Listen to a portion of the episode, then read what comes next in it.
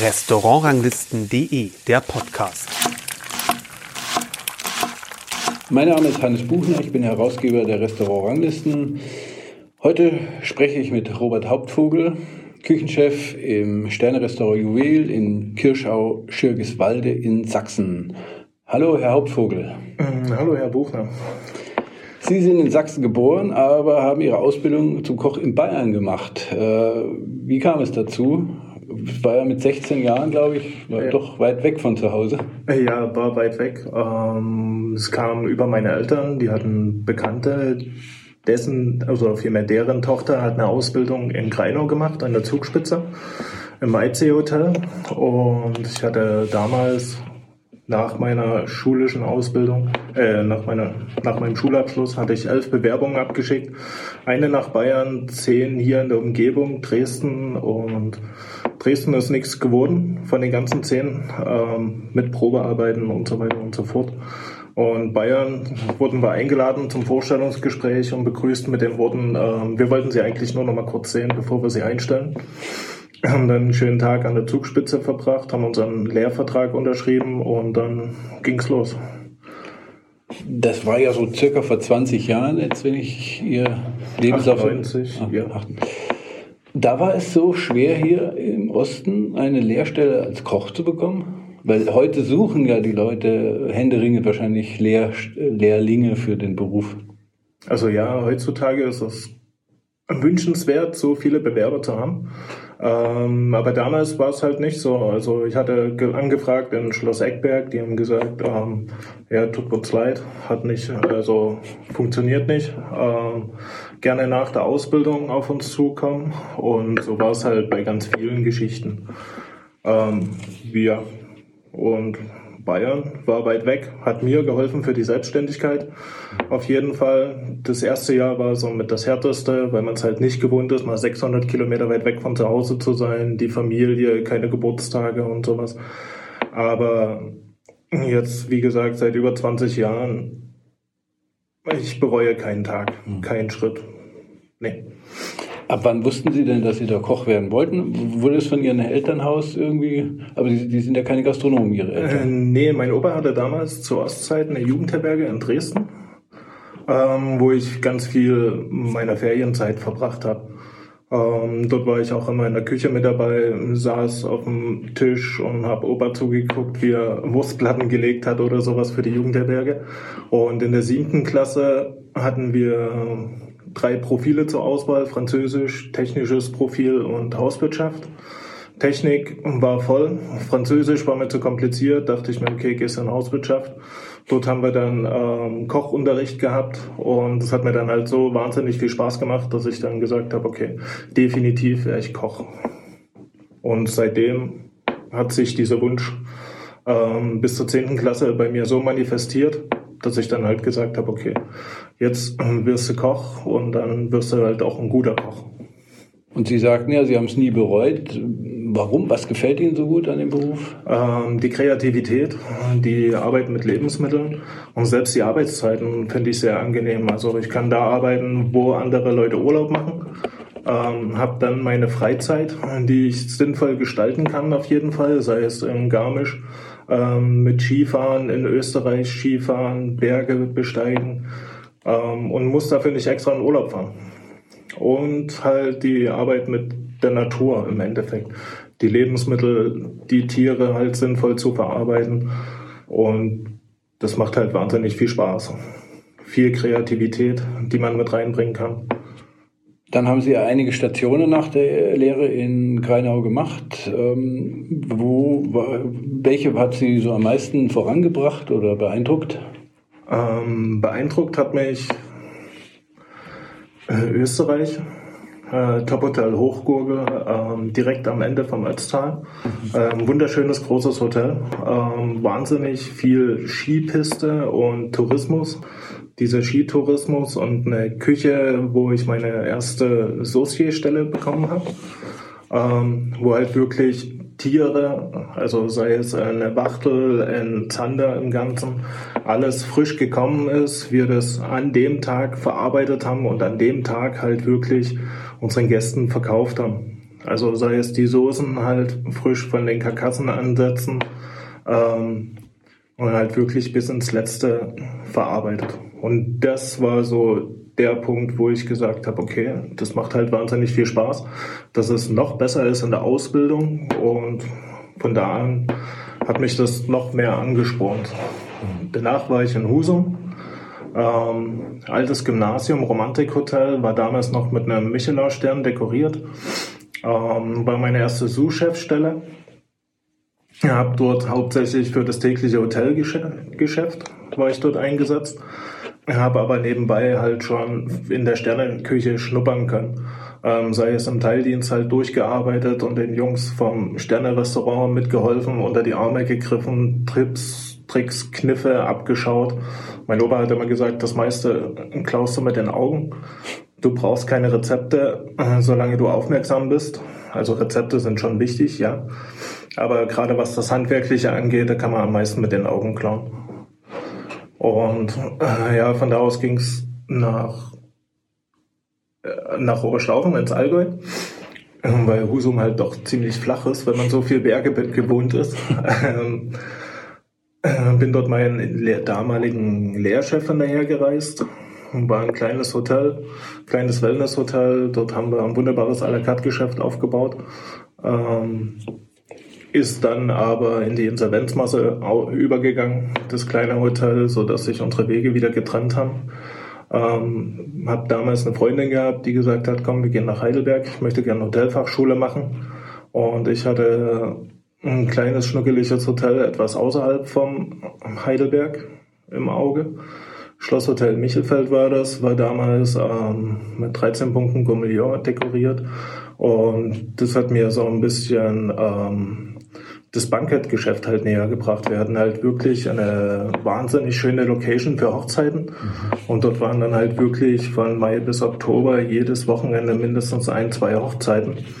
Und nebenbei laufen das à la carte Geschäft, ähm, sei es Buffet gewesen oder halt wirklich Menü bis zu 120 Leuten und das von 30 Euro pro Person bis hin zu 120 Euro pro Person, wo wir halt wirklich vier Jahre lang jede Saison mitgenommen haben, was wir bekommen konnten. Und das war halt schon sehr, sehr prägend für mich. Ja. Was ist am Bankettgeschäft dann anders als, also mal rein nur von der Quantität, weil es eine größere Gruppe in der Regel ist, weil man viel gleichzeitiger äh, alles schicken muss oder? Ähm, Geschwindigkeit spielt eine wahnsinnige Rolle, ähm, je nachdem, was man für Gegebenheiten hat. Aber man will ja schon, dass alle Gäste ziemlich gleichzeitig ihr Essen bekommen, was halt nicht funktioniert.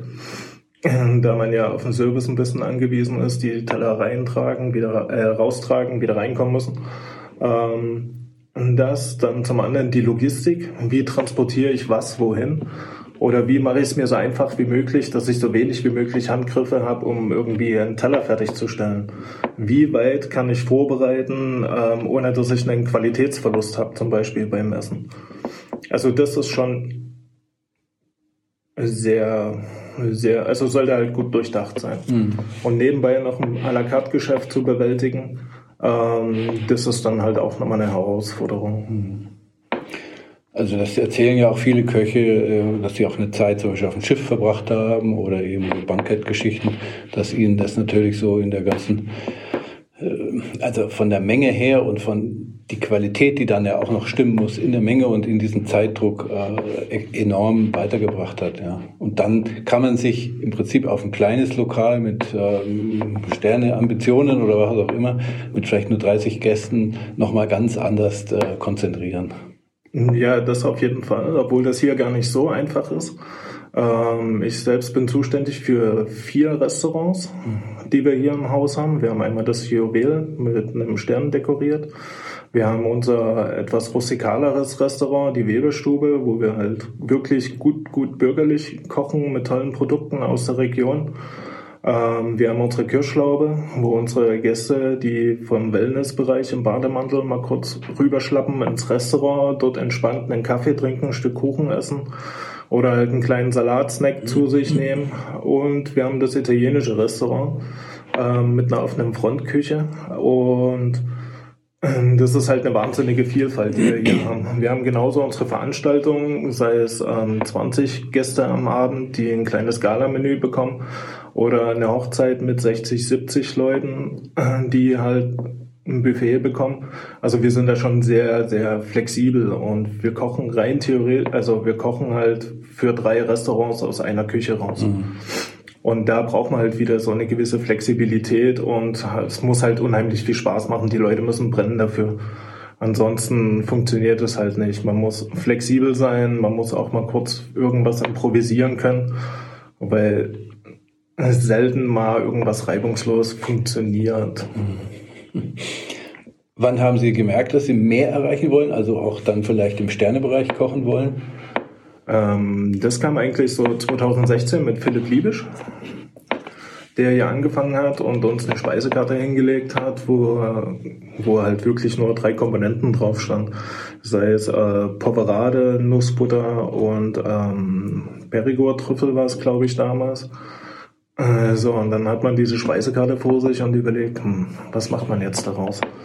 Wir haben halt diese Schiene, haben wir bis 2020 sind wir das gefahren, so dass wir halt wirklich immer nur drei Komponenten auf dem Teller hatten und die halt detailliert ausgearbeitet, sei es eine Poverade Natur, eine Poverade ähm, als Ravioli, dann ein Crunch von der Poverade, so in ganz vielen verschiedenen Facetten dargestellt.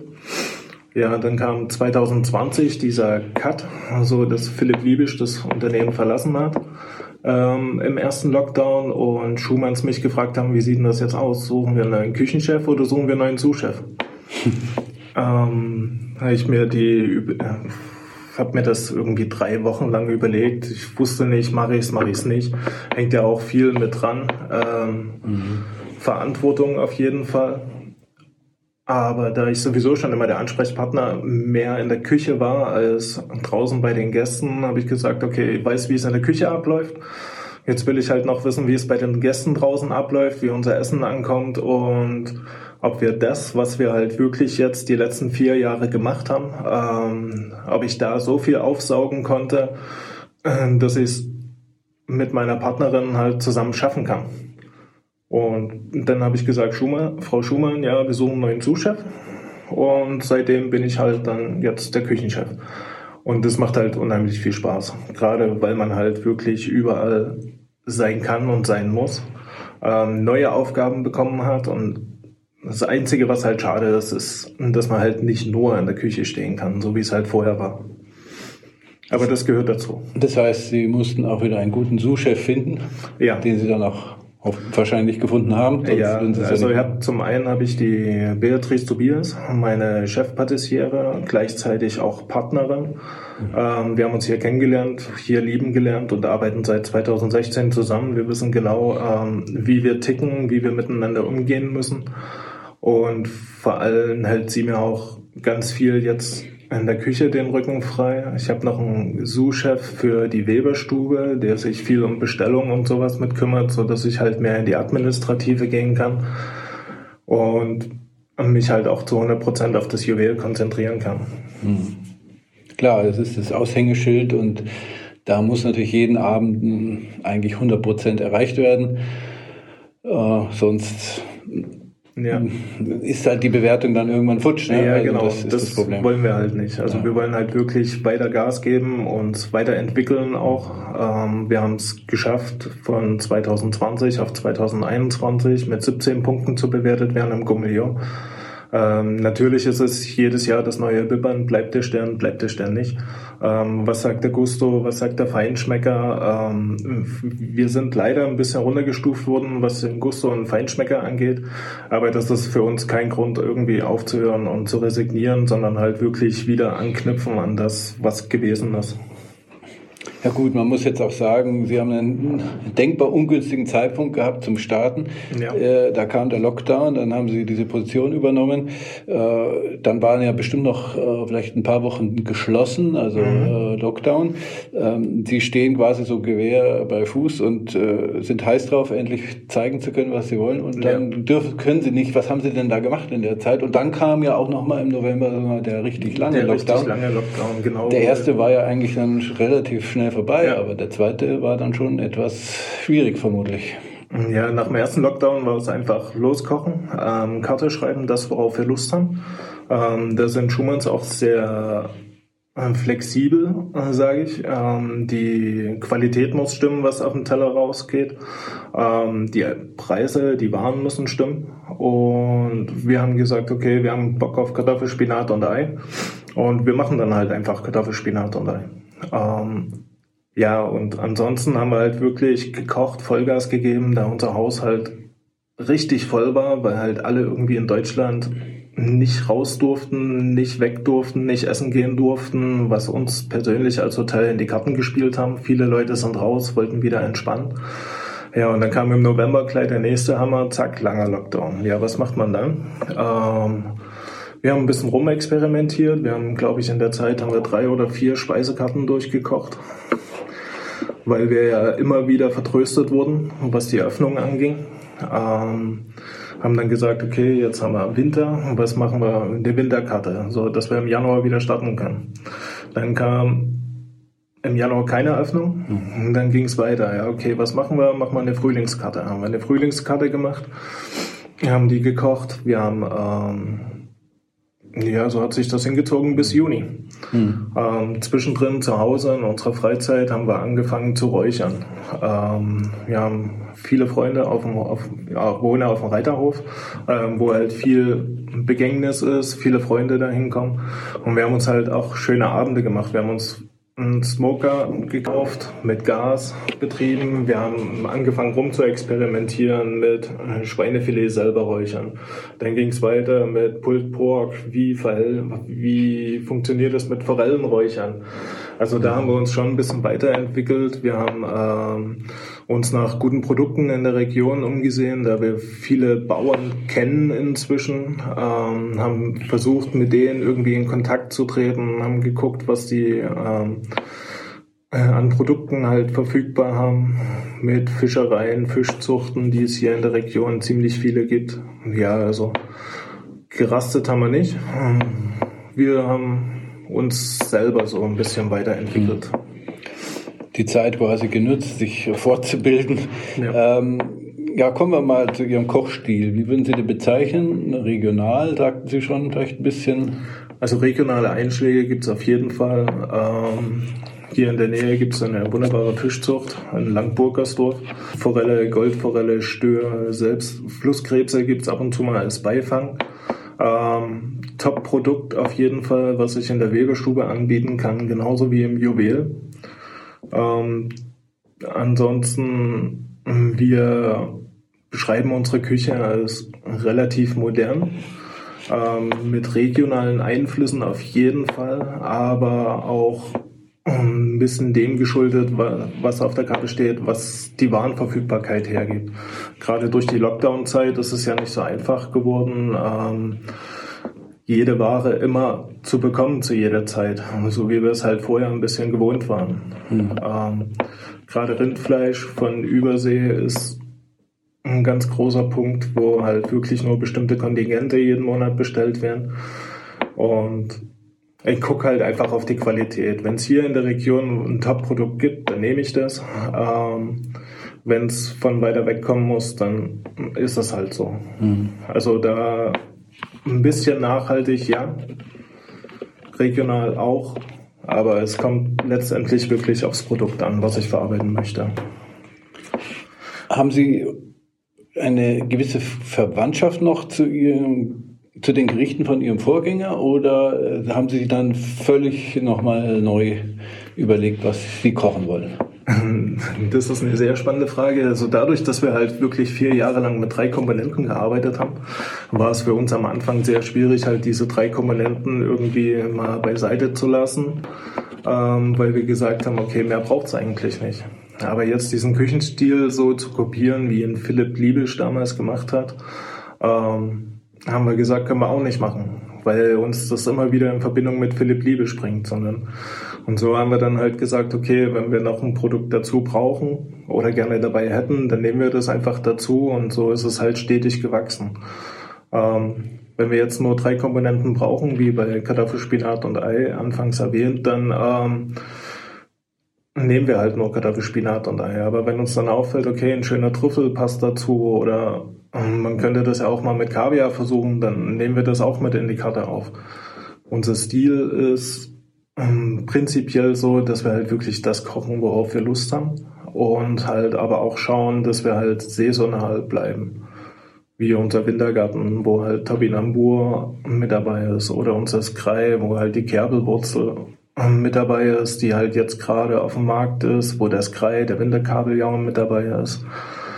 Also da schauen wir schon, dass wir halt Gas geben mhm. in die richtige Richtung. Inzwischen haben Sie auch dann eigene Auszeichnungen bekommen. Das heißt, Sie konnten den Michelin-Stern im Prinzip für Ihre Küche auch bestätigen. Dann kam, haben Sie schon erwähnt, Gusto, das hatten Sie ein bisschen abgestuft, aber ich meine, Sie stehen ja im Prinzip noch am Anfang. Ja. Man muss ja auch die Monate abziehen, die Sie gar nicht arbeiten konnten. Ja. Ähm, Vergleichen Sie da? Gehen Sie woanders essen? Ja, also das machen wir schon regelmäßig auf jeden Fall. Bei anderen Kollegen essen gehen. Ähm, aber trotzdem ist es schwierig, weil halt doch jeder Kollege seinen eigenen Stiefel fährt. Ne? Jeder hat seine eigene Richtung. Man sieht über die sozialen Medien, wie sich einzelne Restaurants weiterentwickeln. Bestes Beispiel ist Genussatelier in Dresden, ähm, die auch zu uns gekommen sind, bei uns gegessen haben. Und ja, da ist man halt schon ein bisschen angefixt von dem Ganzen. Mhm. Reicht das, was wir haben? Geben wir noch mehr Gas? Wir müssen noch mehr Gas geben. Definitiv. Sie sind auf jeden Fall der einzige Sternekoch hier im Landkreis und nur einer von acht in Sachsen. Was glauben Sie, woran liegt es, dass es im Osten kulinarisch äh, noch so viele weiße Flecken gibt?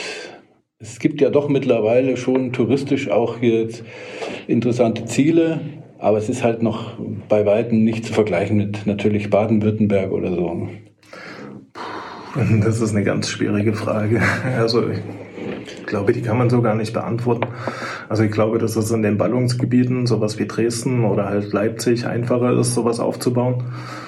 Ähm, andererseits die Ambitionen vielleicht der einzelnen Restaurants sind gar nicht so gegeben. Also man muss das Ganze ja auch wollen. Mhm. Und wenn man das nicht möchte, wenn man halt einfach ganz gut wirklich eine regionale, gut bürgerliche Küche hinlegen möchte, ohne irgendwelche Verpflichtungen oder sowas, ähm, ich glaube, dass es halt mehr darum geht, einfach schön lecker essen gehen, ohne irgendwie jetzt noch eine Bewertung rauszuholen. Äh, natürlich lecker essen gehen und sagen wir mal eine gewisse Qualität und Aufwand, der dann auch auf dem Teller betrieben wird, was optisches Achten angeht, ist natürlich dann äh, sind schon ein großer Unterschied. Ich sage das jetzt einfach mal so. Ich glaube, dass im Osten natürlich nicht so die Gästeklientel vielleicht auch da ist, wie alles, was so mehr Richtung Frankreich geht, in, in, in Westen rüber. Ähm, es ist einfach auch so unsere Erfahrung an, anhand der Statistiken, die wir so aufstellen auf mhm. unserer Webseite. Aber ähm, das ist jetzt eine rein subjektive Geschichte, wollen wir auch vielleicht gar nicht weiter äh, ausbreiten, das Thema. Äh, haben Sie denn äh, Signature Dishes schon entwickelt oder wenn Sie sagen, Sie haben sich mit Räuchern befasst, also irgendwelche Lieblingsdinge, die Sie da auch noch mit einbauen in Ihr Menü? Ähm, nee, noch nicht. Also wir sind jetzt dabei, halt wirklich so einen roten Faden zu finden, würde ich, würde ich jetzt sagen, dass wir den schon gefunden haben, aber den halt nach und nach weiter ausbauen. Und sobald halt wirklich das Gericht kommt, wo wir denken, okay, das ist der ultimative Hammer für uns, dann wird dieses definitiv als Signature Dish bei uns landen. Und ob das jetzt wirklich so was Heimisches ist, wie ist die Teichelmauke oder halt ähm, so eine Teichelmauke ist was? Eine Teichelmauke ist ähm, ein Kartoffelpüree im Endeffekt, wo eine gesottene Rinderbrust oder gesottenes Rindfleisch in die Mitte reingesetzt wird. Und zum einen diese Kuhle im Kartoffelpüree, die als äh, Teichel gelten soll. Mhm. Mauke von Abernmauke. Abern sind Kartoffeln, Mauke ist das Püree oder der Brei. Mhm. Äh, ja, das sind so klassische Gerichte hier in der Oberlausitz. Mal schauen. Also wir hatten die Ofenkartoffeln mit Leinöl und ähm, Quark drauf. Äh, alles Ammes neu interpretiert. Ähm, einfach um den Bezug halt zu unserer Region nicht zu verlieren. Mhm. Und so wird es bestimmt irgendwann mal so ein Gericht geben, was wir halt wirklich so zu 100 Prozent ausbauen und dass wir es als Signature-Dish laufen lassen können. Sie sagten ja schon, äh, Instagram, man schaut ja auch, was so die anderen Kollegen machen. Ist es nicht eigentlich sehr schwer zurzeit, gerade weil ja alles so übers Internet auch offen und bekannt ist, äh, einen eigenen Stil auf den Teller zu bringen? Dass man nicht doch auch vielleicht zu viel kopiert von einem anderen Kollegen? Ähm, sicherlich ist das schwer, aber ich kann für mich ähm, behaupten und sagen, dass ich halt wirklich unter Druck am besten funktioniere. Und wenn die Herausforderung ist, irgendwie ähm, innerhalb von zwei Tagen oder ein paar Stunden ein Gericht auf den Teller zu bringen, weil ich halt so unter Druck stehe, ähm, dann gelingt mir das meistens. Nicht immer, aber meistens. Und das gewisse Feintuning dann von den ersten Tellern vom Probeanrichten bis hin zu dem, wie es im Restaurant geschickt wird, ähm, das kommt auch. Also wir probieren uns da durch, wir gucken, wie passt was am besten. Also bei uns muss es optisch gefallen. Und da gehen wir halt wirklich nach unserer Meinung. Wie harmoniert das miteinander? Kann man das problemlos so zusammen essen, dass, dass man nicht erst den ganzen Teller zusammenschieben muss, sondern hat man halt gleich von allen Sachen irgendwie was auf der Gabel, was auf dem Löffel, so dass alle Geschmackssinne halt auch angesprochen werden. Und ja, es ist schön, bunte Teller zu beobachten und anzusehen und schöne Teller anzusehen. Aber Meistens gibt das Geschirr vor, wie wir halt irgendwas anrichten. Hm. Und da ist es irrelevant, was andere Kollegen machen oder wie die das machen, weil wir dann unter, also wenn wir ein Gericht schreiben zum Beispiel, da haben wir halt schon unsere Bilder im Kopf, wie es ungefähr angerichtet werden soll. Also Sie machen das so ein bisschen Freischnauze. Freischnauze, ja. Äh, Sie planen das nicht oder, oder machen dann Skizzen oder so sagen, so könnte man es nee. hinlegen, so könnte man es hinlegen? Nee, also das machen wir halt wirklich zum einen durch die einzelnen Handgriffe, wie ist es am besten anzurichten, so dass es optisch schön aussieht. Ähm, wie ist der Geschmack, habe ich wirklich halt von allem was auf, auf der Gabel, ohne dass ich großartig mhm. über den Teller fahren muss. Also da hm, spielen unsere Gedanken halt eine größere Rolle als das, was wir im Internet gesehen haben.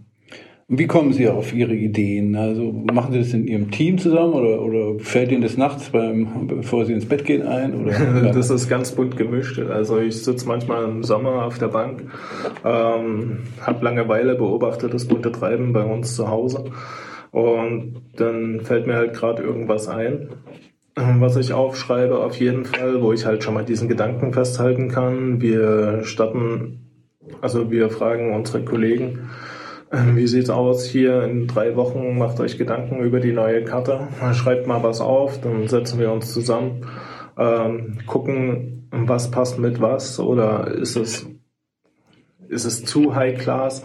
Ähm, geht da die Regionalität flöten, so dass wir dann abends auch manchmal bei einer bei einem Feierabendgetränk zusammensitzen nach einem Vollgasabend und dann halt überlegen, okay, los, lasst uns mal kurz was in den Raum werfen, mal was aufschreiben, vielleicht kommt ja irgendwas bei rum. Also da sind wir so mhm. wirklich, wir machen uns Gedanken, ja, tun dann halt uns halt nochmal zusammensetzen, aussieben, was ist möglich, was ist realisierbar, wie stellt derjenige sich das vor. Also da nehmen wir schon alle mit ins Boot. Mhm. Gibt es Lebensmittel, die für Sie ein absolutes No-Go sind? Nee. Nein. Nee. Also eigentlich sollte man auch alles mal probiert haben.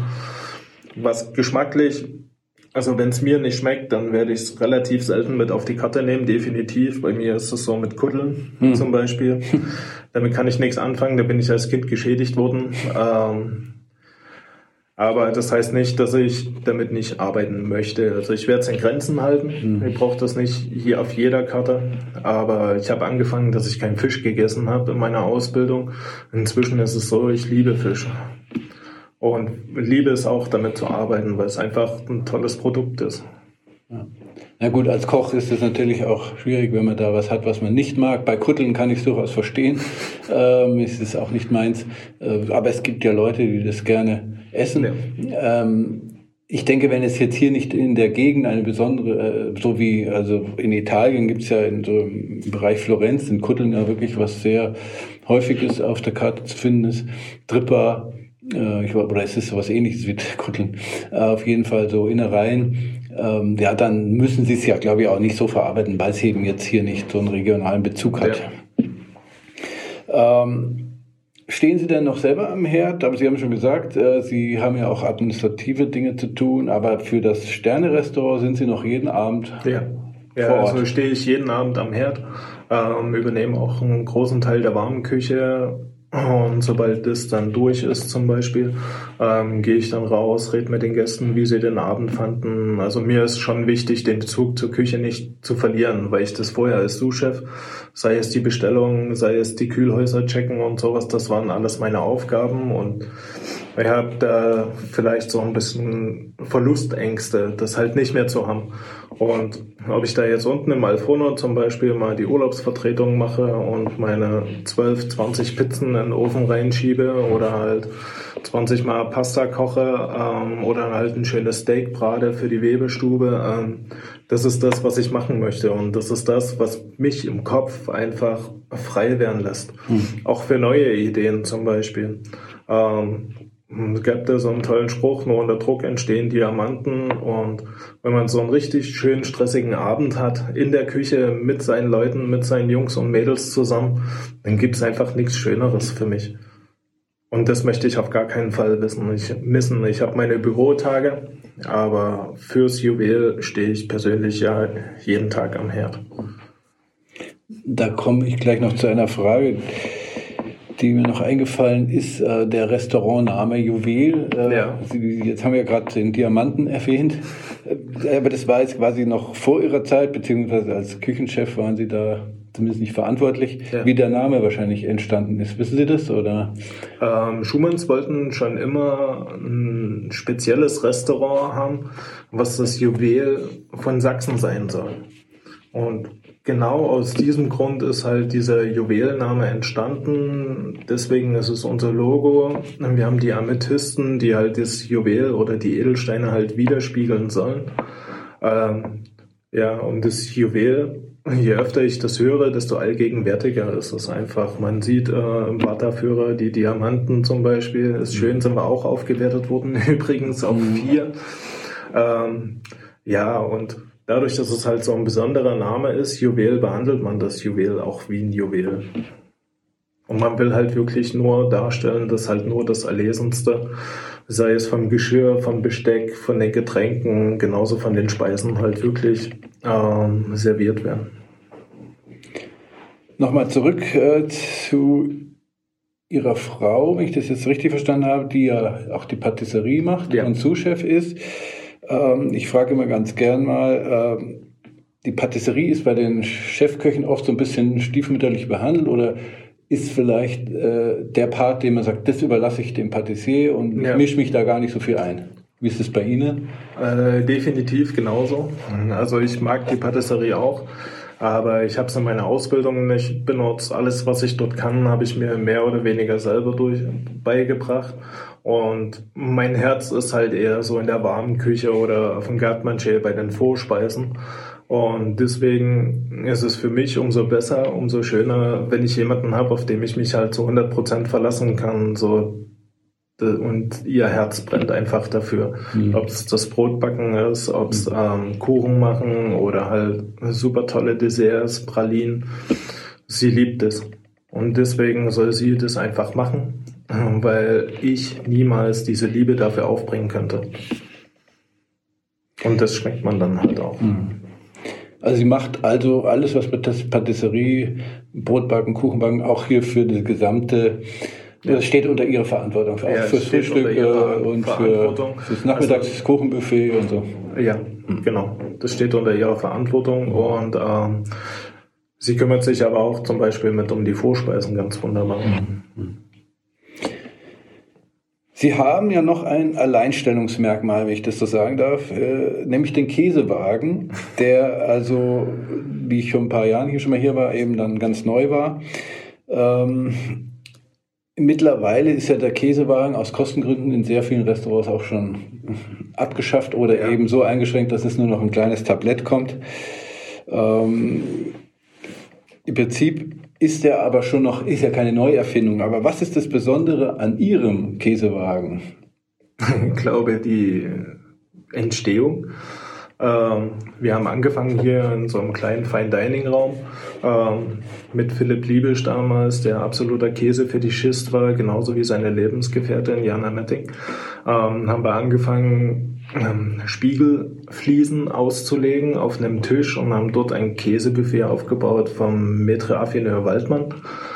Ähm, und es war so toll, so viel verschiedenen Käse zu haben, dass ähm, irgendwann Philipp Liebisch gesagt hat, hey, wir brauchen unbedingt einen Käsewagen, aber wir wollen nicht so einen 0815 Käsewagen, sondern wir wollen halt unseren eigenen Käsewagen. Und dann ging es los, Möbelbauer anrufen, Kältetechniker anrufen. Ähm, wie sieht das aus? Wir haben den Käse, wir haben Bock auf einen Käsewagen können wir irgendwas planen? Dann haben die sich halt hingesetzt und haben halt wirklich halt einen Käsewagen geplant, der zum einen kühlbar ist und zum anderen halt dem Haus entsprechend ähm, gestaltet wurde. Also ja, unser Käsewagen hat den Wert von einem Kleinwagen im Endeffekt und hat auch über ein Jahr gedauert vom Prototypen bis hin zur Fertigstellung. Aber jetzt haben wir halt wirklich einen Bombenkäsewagen, der halt wirklich so ein Eyecatcher ist. Und wenn da noch so 60 bis 70 verschiedene Sorten drauf liegen, ähm, vom Maître Affineur Waldmann, ähm, dann ist das einfach großartig und unsere Gäste lieben das. Jedes Mal, wenn die da vorbeilaufen oder halt abends durchs Restaurant gefahren wird, beziehungsweise die Gäste mit zum Käsewagen genommen werden, die wissen nicht, was sie nehmen sollen, aber die wissen, dass sie unbedingt Bock auf Käse haben. Hut ab vor dem Mut und vor der Investitionsgabe, äh, wenn ich das mal so nenne, oder ist Investitionsfreude der Familie Schumann, dass man da so investiert in ein, sagen wir mal, doch eher aussterbendes ein kulinarisches äh, Produkt oder, oder Idee, weil die kommt ja aus Frankreich und die ist ja in Deutschland früher schon auch öfters noch anzutreffen gewesen, aber mittlerweile eben aus Kostengründen sehr oft hm. wegrationalisiert. Und natürlich muss man das ja auch verkaufen können. Man hat da 70 Käse, die müssen ja äh, frisch sein oder die müssen eine gewisse ja, Reife ja. haben und irgendwann haben sie halt nicht mehr die Reife. Was genau. macht man dann damit? Äh, ja, was macht man dann damit? Also selber essen, auf jeden okay. Fall. Hart getroffen hat sonst zum Lock Lockdown zum Beispiel, mhm. eine Käsebestellung von ja. 40 verschiedenen Käse bekommen und konnten sie nicht an unsere Gäste weitergeben. Mhm. Aber wir haben viele Käseliebhaber hier im Haus und da haben wir uns einfach zusammengetan und gesagt, okay, du nimmst zehn Sorten mit, du nimmst zehn Sorten mit, haben halt das Ganze natürlich bei Schumanns bezahlt und dann haben wir halt abends zu Hause jeder für sich irgendwie schön Käse gegessen. Andererseits, wir haben noch die Möglichkeit, diesen Käse auch in der Weberstube à la carte zu verkaufen, also genauso wie im Alforno oder halt auch in der Kirschlaube mit anzubieten. Und sei es unsere Frühstücksgäste, die halt ab und zu mal so ein kleines Schmankerl hingeworfen bekommen. Ähm, also wir haben schon die Möglichkeit, den auf jeden Fall loszuwerden, mhm. bevor er kippt. Mhm. Letzte Frage, wo sehen Sie sich so in den nächsten zwei Jahren, wenn dann hoffentlich mal auch diese Lockdown-Zeiten vorbei sind? Äh, immer noch am Herd, immer noch bei Schumanns und immer noch mit so viel Freude für das, was ich hier machen darf, machen kann. Ja, das ist doch das perfekte Schlusswort. Dann freue ich mich auf heute Abend und äh, vielen Dank für das Gespräch. Äh, sehr gerne und ja, bis später dann.